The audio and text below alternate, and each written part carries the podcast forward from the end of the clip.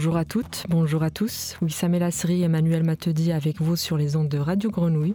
Nous sommes ravis de vous retrouver pour un nouveau cycle d'émissions de la Voix de Trois-Rives. L'émission consacrée aux initiatives habitantes et citoyennes des rives nord, est et sud de la Méditerranée et l'émission qui aime à faire le récit des nouvelles manières de penser et mettre en acte les transitions urbaines et territoriales dans une région considérée comme un des principaux spots du réchauffement climatique.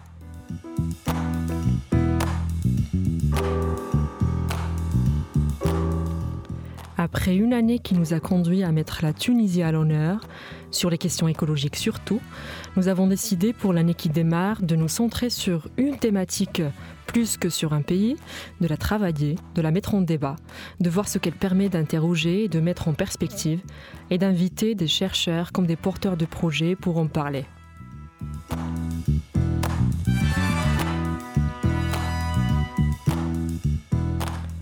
Comme annoncé au début de l'émission, je suis avec Emmanuel Matedi, responsable de la chaire Société civile, transition urbaine et territoriale en Méditerranée, la chaire qui porte cette émission, et nous animons l'émission ensemble. Bonjour Emmanuel. Bonjour Wissam. Emmanuel, la thématique sur laquelle euh, nous allons nous centrer pour cette saison de l'émission est celle des communs. Pourquoi les communs? Parce que ce terme, qui a pu évoquer à ses débuts des modes anciens de gouvernance de nos ressources naturelles, est relativement récent dans les travaux des économistes, comme des écologues, des sociologues, des anthropologues ou des politistes. C'est ainsi, à partir des années 60, dans un contexte de développement économique accéléré, peu soucieux du respect de la nature, que l'on a vu émerger des travaux mettant en exergue des modes de vie, des formes de gouvernance collective et de respect de la nature, qui étaient là depuis très longtemps, et que l'homme moderne était en passe de faire disparaître. L'histoire de la propriété agricole en Angleterre est un très bon exemple pour illustrer le propos. Gérée autrefois de manière communautaire, souvent sous la houlette d'un seigneur local, les terres ont connu un vaste mouvement de privatisation avec le développement des enclosures au Moyen Âge. Les enclosures, c'est ce qui a marqué pour la première fois la délimitation physique de la propriété et la désignation de quelques-uns pour l'exploiter. Il y a là les débuts d'un changement radical qui marque, selon Marx, la naissance du capitalisme et si on extrapole le développement progressif d'une agriculture intensive non respectueuse des écosystèmes. Emmanuel, est-ce que tu peux nous dire un mot sur cette notion des communs plus spécifiquement? Quand est-ce qu'elle est apparue? Par qui? Ce qu'elle évoque? Oui, bien sûr. Celui que l'on cite généralement pour avoir été le premier à employer ce terme, c'est Garrett James Hardin, écologue américain qui, en 1968, publie un petit ouvrage intitulé La tragédie des communs, dans lequel il décrit un monde qui court à sa perte, notamment parce que la population croît de manière inconsidérée. La deuxième, c'est Elinor Ostrom, prix Nobel d'économie en 2009, qui publie La gouvernance des biens communs, un ouvrage qui va faire référence, notamment parce que son autrice voit la possibilité de sortir de la tragédie destructrice évoquée par Hardin en trouvant des modes de gouvernance capables de réactiver le lien de l'homme à la nature. Et puis, plus globalement, de réenchanter ce qui fait société. Et dans la foulée de la porte ouverte par Ostrom, ce sont des scientifiques, dans d'autres domaines, qui apportent leur contribution à la réflexion sur les communs, notamment les communs immatériels, qui peuvent renvoyer à la connaissance qu'il nous faut partager, ou encore des communs matériels dont toute société, communauté peut avoir besoin. Aujourd'hui, quand on parle des communs, c'est donc pour évoquer des ressources naturelles, indispensables à la vie des humains, l'eau et la terre nourricière par exemple. Ce sont aussi des, des ressources sociales partagées, des informations, de la connaissance, des services, et puis des espaces publics dont le caractère commun dépend de leur utilité sociale. Pour chacune de ces ressources, ce sont des modes de gestion communautaire qui prévalent, et le souci d'une gestion ouverte, destinée au plus grand nombre. Ce sont aussi des règles qui encadrent l'accès et la gestion des ressources, afin notamment de les préserver, voire de les renouveler. Bref, vous l'aurez compris, c'est un peu ce qui nous permet de sortir de l'unique rapport public-privé qui gouverne nos sociétés actuelles, pour envisager d'autres perspectives, plus collectives, plus communautaires. À partir de là, Comment s'enseigner des observations des communs? Du respect de la nature à partir d'une gouvernance collective? Comment s'enseigner de la gestion collective de biens matériels et immatériels? Qu'est-ce que ça veut dire? Quand on cherche à l'appliquer au milieu urbain. Y a-t-il dans ce récit des communs quelque chose qui permettrait de réenchanter la fabrique urbaine? De fixer aussi un cap totalement nouveau pour la ville de demain? Ce sont euh, des questions, évidemment, euh, en plus d'autres auxquelles nous allons répondre grâce à nos invités durant cette saison. Euh, de notre émission La Voix des Trois Rives. Et pour en parler aujourd'hui, nous avons dans studio celle qui nous a donné envie de consacrer un cycle complet d'émissions à ce sujet, les communs. Il s'agit d'Inès Panot, étudiante au sein du master l'an dernier et co-animatrice de l'émission avec moi durant cette période, qui a réalisé son mémoire de fin d'études sur les communs en Tunisie. Oui, ce mémoire qui a obtenu le prix de la chaire pour la qualité de sa réflexion et de ses résultats aborde la question des communs en milieu urbain, à Tunis principalement. Les communs en milieu urbain, voilà qui est osé, même si quelques-uns s'en sont déjà emparés. Qu'est-ce que cela peut bien vouloir dire quand on, quand on, quand on se dit que la ville, c'est a priori l'incarnation d'un rapport éloigné à la nature et aux traces d'une vie communautaire passée? Les communs en Tunisie, huit ans après la révolution qui a conduit le régime de Ben Ali à s'effondrer. Qu'en est-il de la place des citoyens? Qu'en est-il des habitants dans les suites données à la chute d'un régime autoritaire. Merci donc à Inès d'avoir accepté notre invitation et de poursuivre avec nous près d'un an d'émission sur la base d'une discussion de son travail. Bonjour Inès. Bonjour Emmanuel. Bonjour Wissam. Bonjour. Inès, euh, pour commencer, est-ce que tu peux nous dire d'abord ce qui t'a amené à travailler sur ce sujet? Pourquoi cet angle d'entrée Qu'est-ce que tu avais envie de montrer? En fait, euh, plusieurs aspects m'ont amené à ce sujet-là. En premier lieu, ma préoccupation pour l'environnement, d'autant plus dans un contexte de changement climatique où les ressources sont amenées à s'épuiser et de fait à manquer. Surtout dans un système économique qui a tendance à privatiser ses ressources pour les exploiter sans réelle conscience de leurs limites. J'étais curieuse de, des manières alternatives de gérer et utiliser ces ressources naturelles.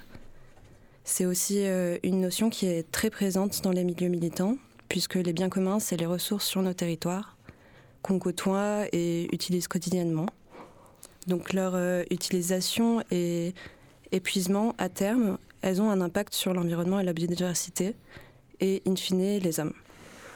Alors dans un contexte climatique où les ressources, elles sont amenées à manquer et qu'en même temps la biodiversité décroît, car il semblerait que notre développement va à l'encontre de l'environnement, la notion de bien commun, elle remet au goût du jour euh, l'appartenance de ces ressources à ses usagers et l'interaction que les hommes pourraient avoir avec elles.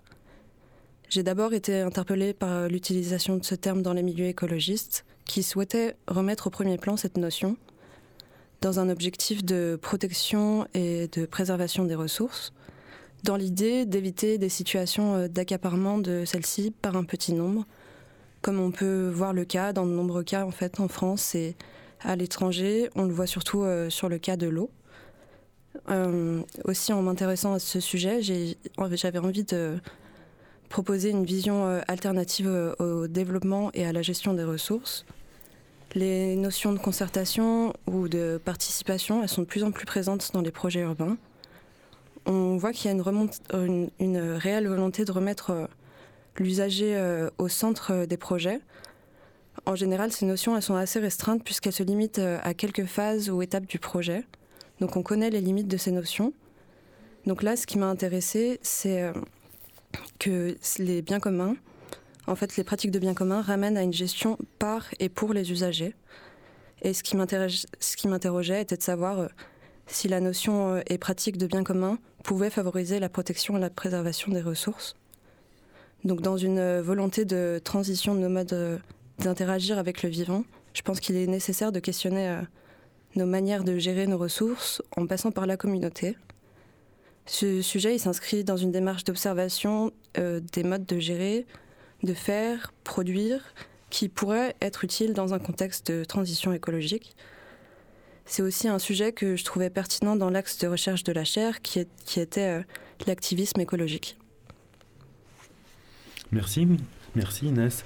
Euh, dans, votre mémoire, euh, vous évoquez quelque chose de commun entre les initiatives contemporaines en milieu urbain et puis ce qui relève des communs qu'on a pour habitude euh, d'observer dans le monde rural et que l'on perçoit le plus souvent comme le, maintien d'organisations ancestrales. Alors pourquoi? Qu'est-ce qui vous permet de, penser cela?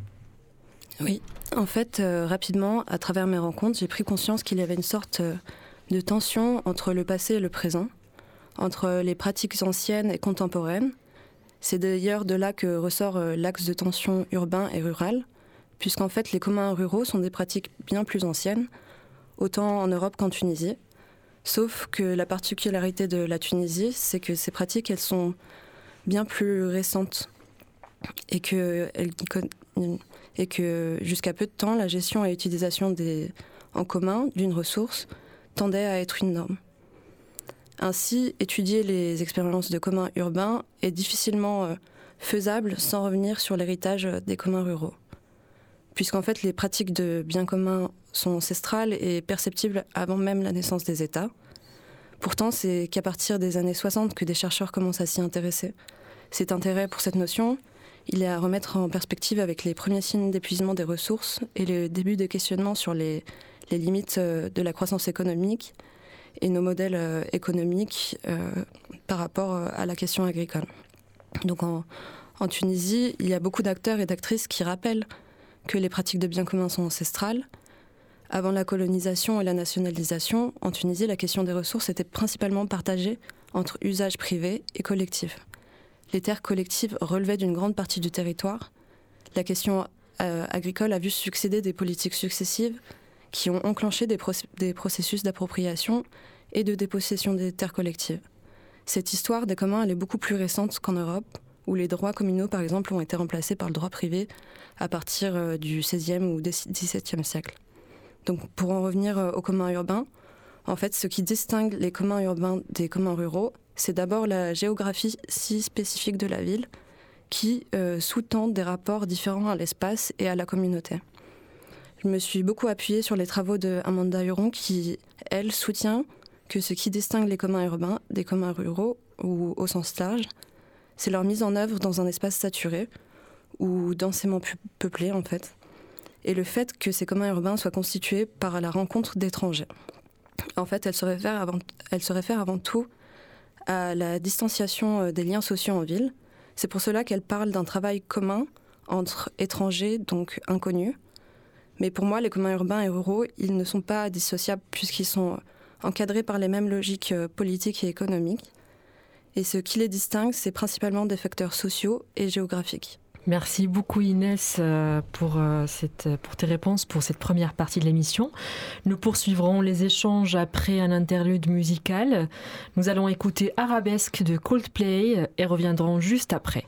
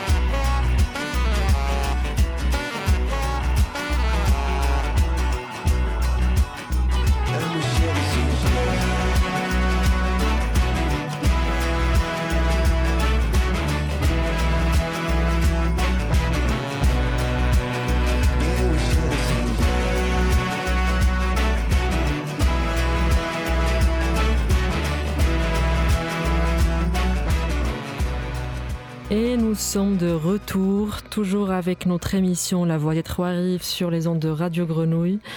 Nous venons d'écouter Arabesque de Coldplay et nous poursuivons les échanges donc avec Inès Pano sur la question des communs. Inès, avant la pause, tu nous parlais de ce qui pouvait faire commun entre les initiatives contemporaines en milieu urbain et ce qu'on peut plutôt observer dans le monde rural. Est-ce que tu ne souscris pas à une vision idéalisée des communs, inscrits dans l'histoire, où tout serait harmonieux? Oui, euh, en fait, ce serait facile euh, de penser que tout était harmonieux, avant. C'est toujours plus simple euh, de se dire que c'était mieux avant. Mais c'est surtout une vision biaisée parce que il y avait autant de systèmes qui comportaient évidemment des inégalités et des formes de domination. Je pense qu'il faut se demander pourquoi on revient souvent à une vision idéalisée du passé. Qu'est-ce que ça veut dire? Qu'est-ce qu'on veut dire par là? Est-ce que c'est seulement une critique du modèle présent? Et de quoi parle-t-on lorsqu'on parle d'avant? Pour le cas des biens communs, je pense que cela se réfère à un avant, avant la création de systèmes juridiques instaurant la propriété privée, qui a amené à une logique d'individualisation et d'accumulation du capital mais aussi lié à un avènement euh, de systèmes juridiques plus réglementés, plus industrialisés, qui poussent à une agriculture vers un modèle unique, rentable, peu respectueux de l'homme et de son environnement. Aujourd'hui, il est difficile de penser des manières alternatives à la propriété et à l'accumulation de capitaux privés.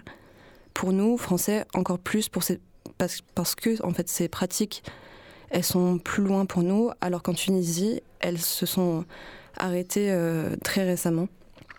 Et même si cela semble être du passé, les terres collectives sont toujours un sujet de tension en Tunisie, puisque on peut le voir euh, en 2011, au lendemain de la Révolution. Ces terres, elles ont été récupérées par les habitants et habitantes avant d'être prises à 80% par l'État en 2013. Ces terres collectives qui étaient initialement des terres euh, sans propriété, mais qui étaient régies par une propriété par l'usage, Certains chercheurs parlent d'un phénomène de réactivation d'une mémoire collective de spoliation qui aurait été déclenché par la Révolution. Donc ces habitants qui se sentent spoliés, qui ont été spoliés pendant la colonisation puis par l'État post-indépendance, ont euh, souhaité réparer ce, qu'ils considèrent comme une injustice qu'ont connue leurs ancêtres. Donc je pense que c'est pas uniquement le passé et le présent, l'analyse contemporaine, elle ne peut pas se couper du passé, puisqu'il y a des réminiscences et des héritages du passé euh, aujourd'hui dans le présent. D'autant plus que quand on parle euh, d'idéalisation du passé, on ne peut pas passer au-dessus du contexte de crise climatique, dans lequel on a aussi tendance à envier le passé et s'inspirer euh, du passé par euh, un respect à l'environnement ou des pratiques euh, plus respectueuses de l'environnement qui peuvent être parfois fantasmées. Je pense qu'il y a un potentiel euh, là-dedans, dans le passé, comme on peut voir avec la permaculture, qui reprend en fait des pratiques ancestrales que l'on essaye de réintégrer dans des pratiques agricoles contemporaines. Bien sûr, tout n'est pas à reprendre, mais on ne peut pas avoir une analyse ou des pratiques coupées du passé. Et il faut évidemment faire attention à ne pas idéaliser, fantasmer le passé, mais cela peut être une source euh, d'inspiration pour le présent. Merci Inès. Euh, alors après avoir euh, évoqué ce qui fait trace commune ou continuité entre le monde urbain et le monde rural, ce qui fait continuité entre le passé et le présent, hein, c'était bien le sens de votre propos à l'instant. Venons-en aux expériences observées à Tunis aujourd'hui. Euh, celles qui ont donné lieu à, votre séjour euh, pendant plusieurs semaines, euh, à observer en fait ces expériences. Pouvez-vous nous dire ce qui relève des motivations de, de leurs fondateurs, de, de, ce qui est à l'origine de ces expériences, de comment elles se sont développées, pour mener quel type d'activité? Oui, alors à Tunis, il existe plusieurs espaces gérés par des habitants usagers ou associations. En premier lieu, il y a que j'ai pu rencontrer le cas du potager d'Oumi Faiza, donc un potager autogéré par ses usagers, situé dans la banlieue de Tunis, à la Menza 6. À l'origine, ce sont des amis qui se sont retrouvés autour d'un arbre qui stagnait, qui ne poussait pas. cet arbre qui s'appelle Tina, planté par Faiza elle-même, résidente de, de ce quartier elle s'est tournée en fait vers ses amis pour trouver la raison du non-développement de, ce citronnier qui s'appelle Tina. Tout au long de, rencontres au sujet de Tina, les amis commencent par euh, essayer euh, de résoudre euh, ce non-développement. Donc ils commencent par désherber le sol, s'intéresser à la qualité du sol, retirer les pierres, changer le houmous, enlever les déchets et de fil en aiguille, par l'usage, euh, il s'approprie cet espace qui était anciennement euh, une sorte euh, de dépotoir devant l'immeuble de Faiza. Donc j'ai pu rencontrer les fondateurs qui sont Abdel Fethi, Faiza et Zakia, qui sont en fait à l'origine de cette appropriation et tout ça autour de ce citronnier à l'origine. Donc de là, ils commencent à planter d'autres plantes, puis des légumes, des plantes aromatiques et entretiennent le jardin avec des techniques euh, de permaculture. Depuis, euh, depuis, ils se rejoignent tous les dimanches au potager, accompagnés d'autres résidentes et résidents, passants, passantes et euh, curieux de cette expérience. Donc c'est aujourd'hui un lieu de rencontre et de partage. Donc chacun des habitants peut se servir dans le potager sans obligation d'y participer de la même manière que tout le monde peut participer euh, sans engagement. Donc euh, les trois amis suivent des techniques euh, de permaculture, mais également les principes de care, donc de prendre soin, et du partage autour de la nature. Il existe aussi plusieurs expériences de bien commun qui ont été protégées ou créées suite à des conflits d'aménagement. Donc en premier lieu, il existe le parc du Belvédère et qui est connu pour c'est 110 hectares en, plein Tunis. Donc euh, il fait suite à, l'opposition euh, d'un projet, donc en 1989, où le ministère de l'Aménagement euh, souhaitait faire passer un axe autoroutier au sein du parc. Donc tout ça pour faciliter en fait la circulation de Tunis. de là est née en fait une association créée pour s'opposer au passage de cette route dans le parc du Belvédère. Et depuis euh, donc 1989, euh, pas un seul mètre carré euh, du parc n'a été touché. donc ce conflit d'aménagement, il a fait naître une opposition qui s'est pérennisée en, association, donc l'association des Amis du Belvédère, pour défendre et faire vivre le parc. Donc ce parc à Tunis, en plein cœur de Tunis, est assez énorme. Il représente un patrimoine autant écologique, puisque ce sont 110 hectares de nature en pleine capitale, mais également paysager, puisque le parc a été dessiné entre 1892 et 1910. Par ailleurs, c'est aussi un patrimoine historique, puisqu'il a été occupé pendant la guerre euh, par les troupes allemandes, qui ont laissé quelques vestiges. Ce sont autant de raisons qui ont motivé euh, l'association euh, des Amis euh, du Belvédère a protégé et mettre en valeur ce parc, qui est autant l'œuvre de l'homme que la nature, donc en sensibilisant et en portant des projets de protection. Euh, par son ancienneté et son, expertise, l'association est reconnue par les, autorités publiques pour gérer le parc à travers une convention cadre. Donc ce cas du parc du Belvédère, il fait aussi écho au parc de El Rouge, situé à Montrouge 2, dans la, banlieue de, Tunis. Donc auparavant, ce parc il était euh, une des plus grandes décharges de Tunis. Et c'est les habitants de Montrouge 2 qui ont lutté pour euh, sa fermeture et sa transformation en, un espace euh, public commun. Donc cette opposition s'est constituée en association en, en 1989, la même année que, que pour le parc du Belvédère. Donc c'est deux cas qui mettent en valeur euh, la lutte pour la préservation et la création de biens communs urbains.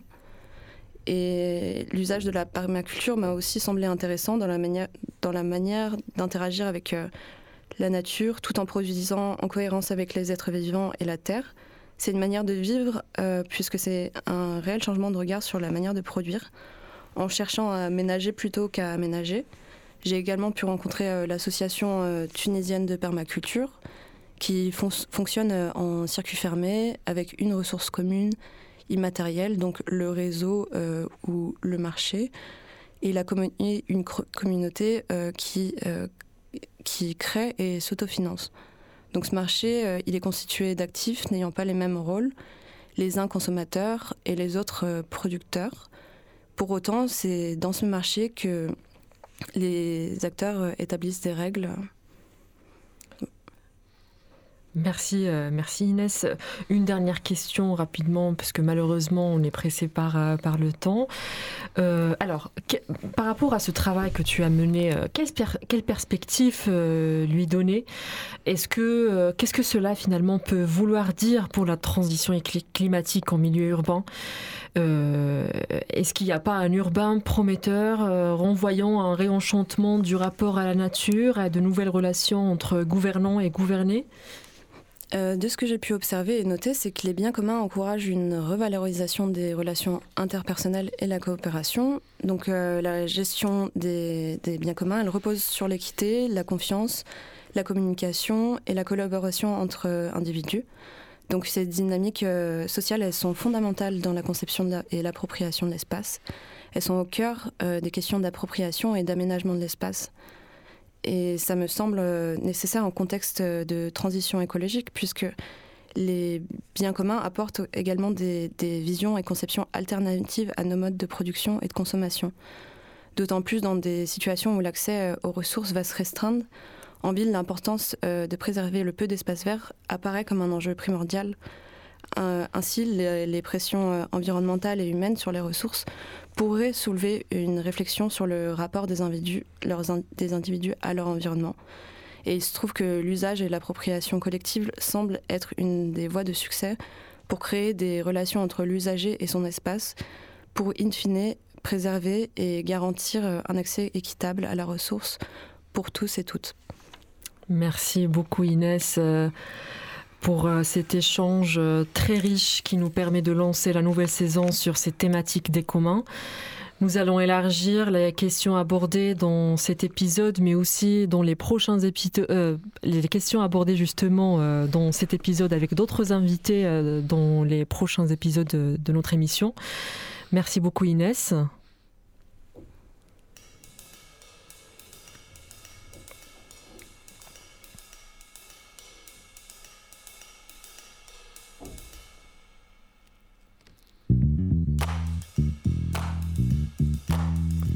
Ainsi s'achève ce nouvel épisode porté par la chaire Société civile, Transition urbaine et territoriale en Méditerranée et le Master Transition des métropoles et coopération en Méditerranée de l'Institut d'urbanisme et d'aménagement régional d'Aix-Marseille. L'équipe de la Voix des Trois-Rives remercie Inès Panot d'avoir accepté notre invitation. Un grand merci aussi au personnel de Radio Grenouille pour le temps accordé à l'émission et particulièrement à Gilles et à Papy.